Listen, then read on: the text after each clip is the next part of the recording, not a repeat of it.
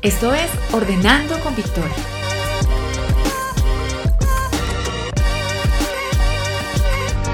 Un espacio donde hablaremos de organización, limpieza y bienestar en general. Bienvenido.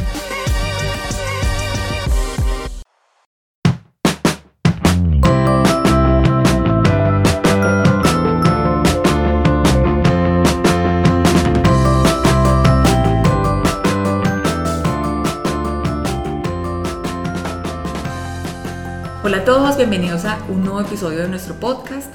Hoy comenzamos el año con la gratitud. Este primer episodio va a ser dedicado a la gratitud.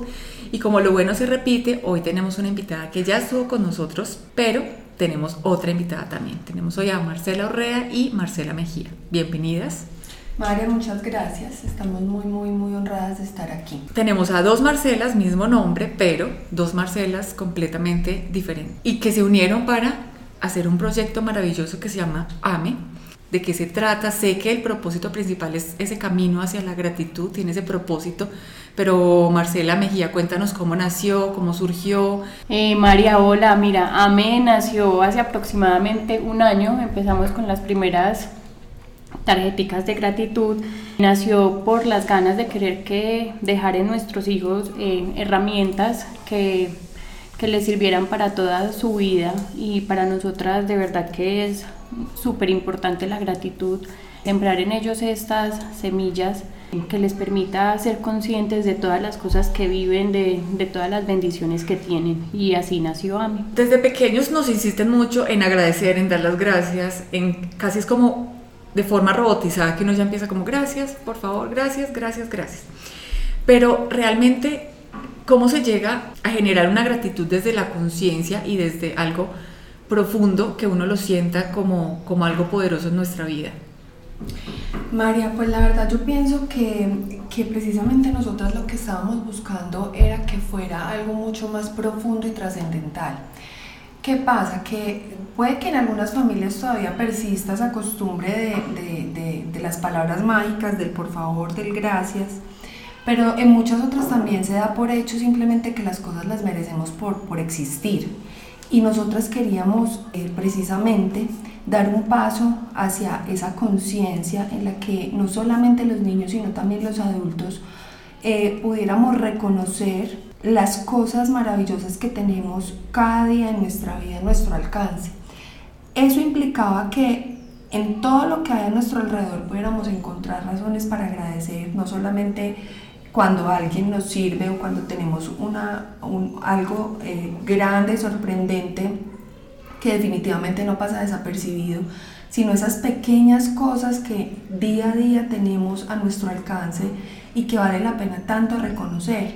Yo pienso que lograr que sea un acto consciente parte de que todos los días en pequeñas cosas podamos ser conscientes de esas cosas maravillosas que tenemos. Y estas tarjetas creemos que logran esa intención porque finalmente empieza a como señalarnos cosas maravillosas que tenemos a nuestro alcance y que a veces simplemente damos por hecho. Entonces creo que esa, esa es una de las cosas, uno de los pasos, de los primeros pasos de, que ese no se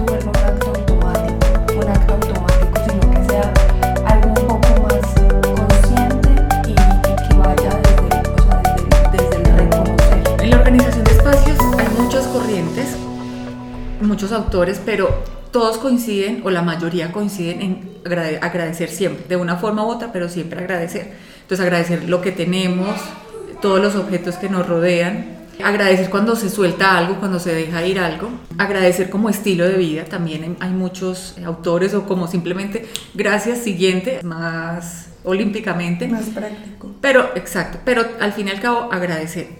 ¿Cuál es el efecto del agradecer? O sea, ¿cuál es ese gran efecto o esa magia detrás del agradecimiento? María, al principio cuando nosotros empezamos como la tarea de construcción de, de esta herramienta, Marce Mejía, más que yo, hizo como, como un estudio de qué, qué beneficios trae agradecer. Y pues eh, de acuerdo a cada corriente hay una cantidad de, de, pues, como de información, de teorías.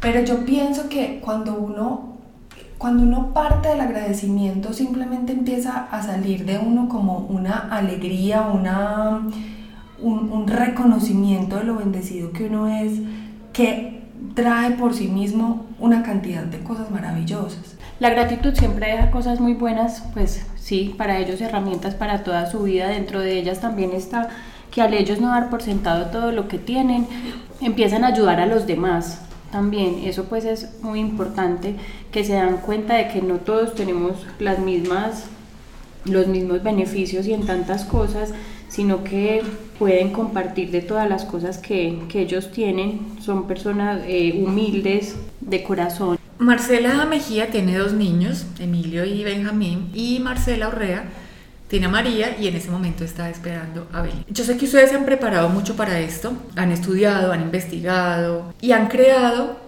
a Pomarrosa. ¿Quién es Pomarrosa?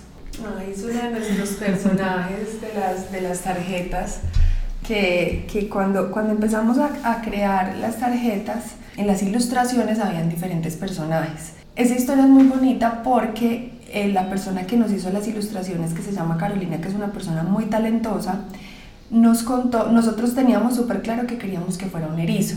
Sí, eso siempre lo tuvimos clarísimo desde el principio. ¿Por qué? ¿Por qué un erizo?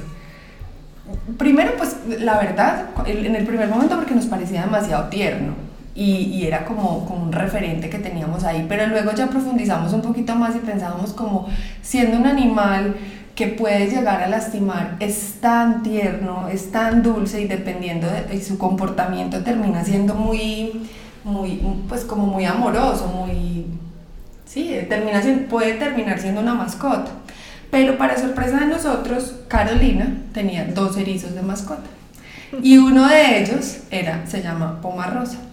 Y su comportamiento, ella cuenta que es, que es una mascota muy amorosa, muy tierna, muy juguetona, también tiene sus momentos en los que es, es irritable, pero ella cuenta cuánta alegría le, ha traído Rosa a su familia. Entonces luego nosotros pensamos que cada uno de esos personajes que teníamos en, la, en, la, en las ilustraciones sería súper interesante darles vida y que ellos tuvieran su propia personalidad y pudieran contar historias. Y de ahí salió Rosa. A mí me encanta como todo va siendo como una conexión una con otra. O sea, siempre, y siempre que hago estas grabaciones y me encuentro con personas que están contando sus historias, siempre terminan contando las conexiones que, que, se van haciendo. O sea, en la vida todo está tan conectado, o sea, se van haciendo conexiones y uno va buscando y atrayendo lo que, lo que uno quiere crear. Bueno, después de Pomarrosa nace Leopoldo. Marce, cuéntanos quién es Leopoldo. Leopoldo nace con las tarjetas de acciones bondadosas que transforman días y vidas. Eh, estas tarjetas son hermosas, los diseños también son, de las ilustraciones son divinas y en ellas queremos que todos los días de las personas sean diferentes, generando eh, empatía con los demás y haciendo cosas por, por nosotros y por los otros. Bueno, entonces tienen estos, estos dos hijitos más, cada una con sus dos hijos y ahora entonces con Poma Rosa y con Leopoldo. ¿Qué otros hijitos vienen para, ¿Qué se imaginan? ¿Qué se han creado ahí en la mente? Sí, justo en eso hemos estado estos días. La verdad, yo pienso que hay, hay algo que es muy bonito que, casi nunca se menciona y que la gente no llega a conocer detrás de los emprendimientos y es que hay muchos proyectos abortados, hay muchos proyectos que uno, uno empieza y finalmente por muchas razones diferentes terminan... Yo no pienso que la palabra sea fracasando, sino que terminan pasando por la vida de, de, las empresas o de los emprendimientos dejando una lección, pero que no terminan saliendo a la luz. Y a veces uno queda ahí con un sinsabor o como, como con ganas de que, de que hubiera pasado, pero por alguna razón no salió. El año pasado tuvimos dos de esos intentos que no, que no, no nos salieron como nosotros esperábamos y no, no lo logramos. Y ahorita estamos trabajando en dos cosas nuevas eh, una de ellas son eh, rutinas visuales para niños, porque hemos estudiado y experimentado lo importante que son las rutinas para los niños y que cuando se hacen de manera visual en realidad tienen muchísima más, ¿cómo se dice? Como eficiencia o como efectividad. efectividad. Pero no solamente eso, sino que termina siendo una práctica para las mamás mucho más fácil que estar corriendo detrás de ellos diciéndoles qué tienen que hacer. Entonces queremos hacerlo muy al estilo AME. Eh, esa es una de, las, de, de los proyectos que esperamos poder dar a luz este año. Y eh, hay otro que tenemos ahí, que eh, uno de los que falló el año pasado, que no, no fluyó tan bien, pero que yo pienso que podemos como, como trabajar este año, todavía está en borrador, que es el tema de los valores. Como hemos visto, primero fue la gratitud, luego fue la bondad, pero siempre es como yendo un paso más allá de cómo podemos sembrar semillas en los niños, pero también en los adultos, que puedan dar como resultado que en su entorno inmediato haya cambios y que en realidad eso trascienda luego a la sociedad y por qué no al mundo. ¿Qué es lo que más agradecen del camino que han recorrido con AMI hasta este momento? El camino de AMI ha sido, ha sido muy chévere, pues ver desde el principio cómo nace, cómo nace cada producto, y lo más lindo de todo ha sido los resultados que hemos visto, como esas experiencias que han tenido las familias que tienen las tarjeticas, es, eso pues de verdad nos llena de, de gratitud literal por ver en, en, las familias estos cambios, las personas que nos comparten toda su experiencia es divino.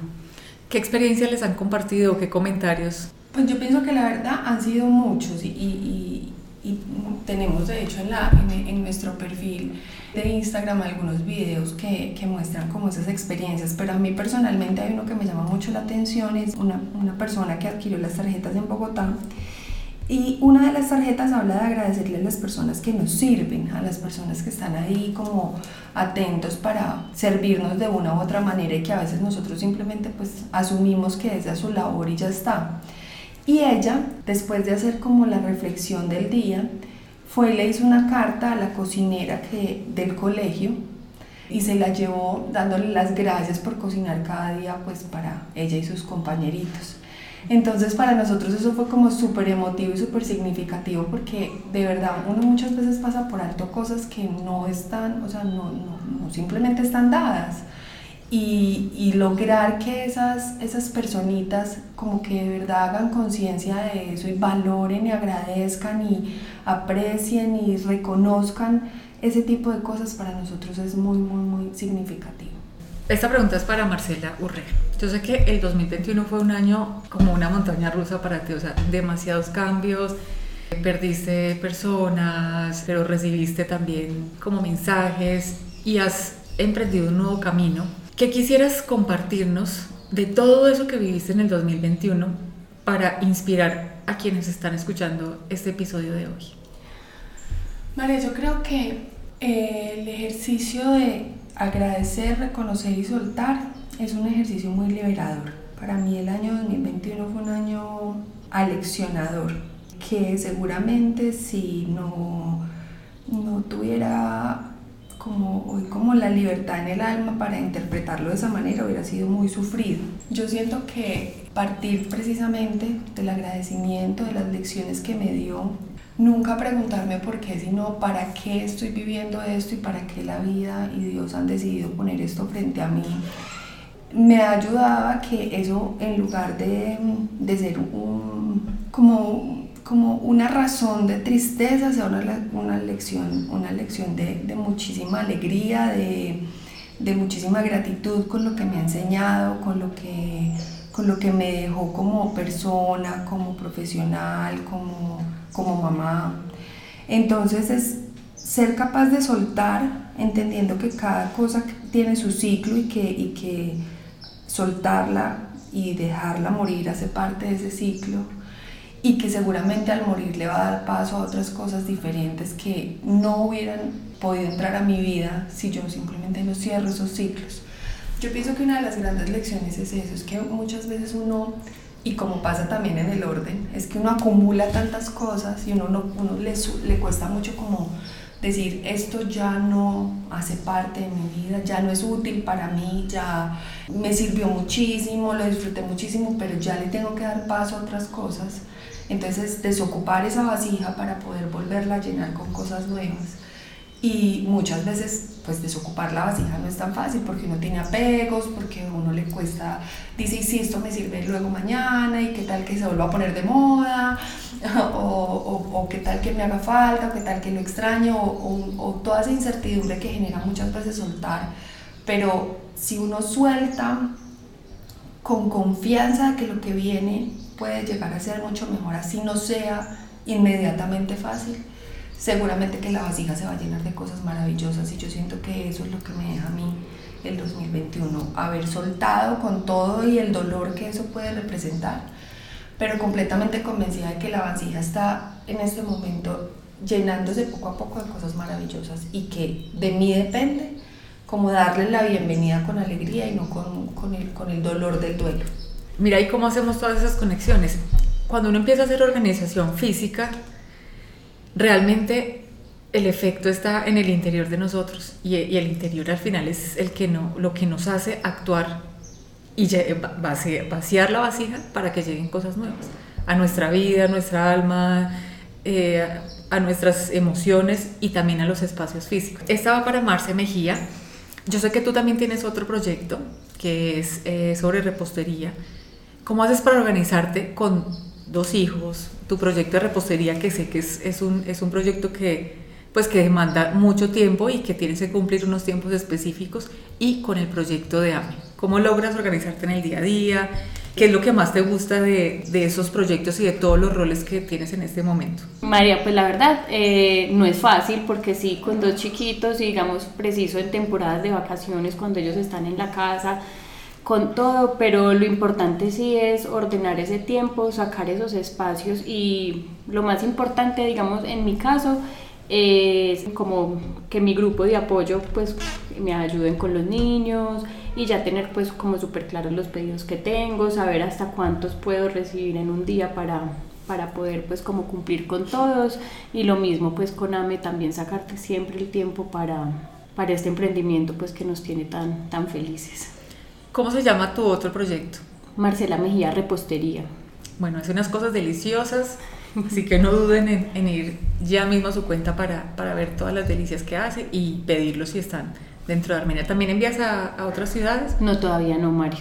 Acá en Armenia no más. Bueno, ya para finalizar, ¿alguna frase o, o, algún consejo para que las personas empiecen o para que empecemos a, a, tener la gratitud en nuestro día a día como algo totalmente normal? O sea, que se nos convierta como un hábito real. Bueno, yo pienso que Primero quiero como eh, de pronto hacer un paréntesis en algo, en una cosa que nos preguntan mucho y que, y que ahora que María estaba haciendo la pregunta se me vino a la mente y es que estas tarjetas no son solamente para niños. Nosotros en la cajita pusimos seis meses en adelante, pero ya en el uso cotidiano y como nosotras pues ya como, como dándonos cuenta y explorando las tarjetas nos dimos cuenta que funciona para cualquier edad, incluso para los adultos. Hacerlo es un ejercicio profundo, trascendental y que nos damos cuenta que nos lleva a reconocer cosas que a veces pasan por alto. ¿Qué pienso yo que puede hacer que la gratitud no sea un acto eh, eh, automático y que lo empecemos como, nos empecemos a apropiar de él, es dejarnos sorprender por todo? Es que cuando pasan las cosas eh, en la vida y cada minuto, nosotros muchas veces por el afán de de, pues, de vivir, de ser productivos, de hacer un millón de cosas, dejamos como de apreciar el segundo a segundo.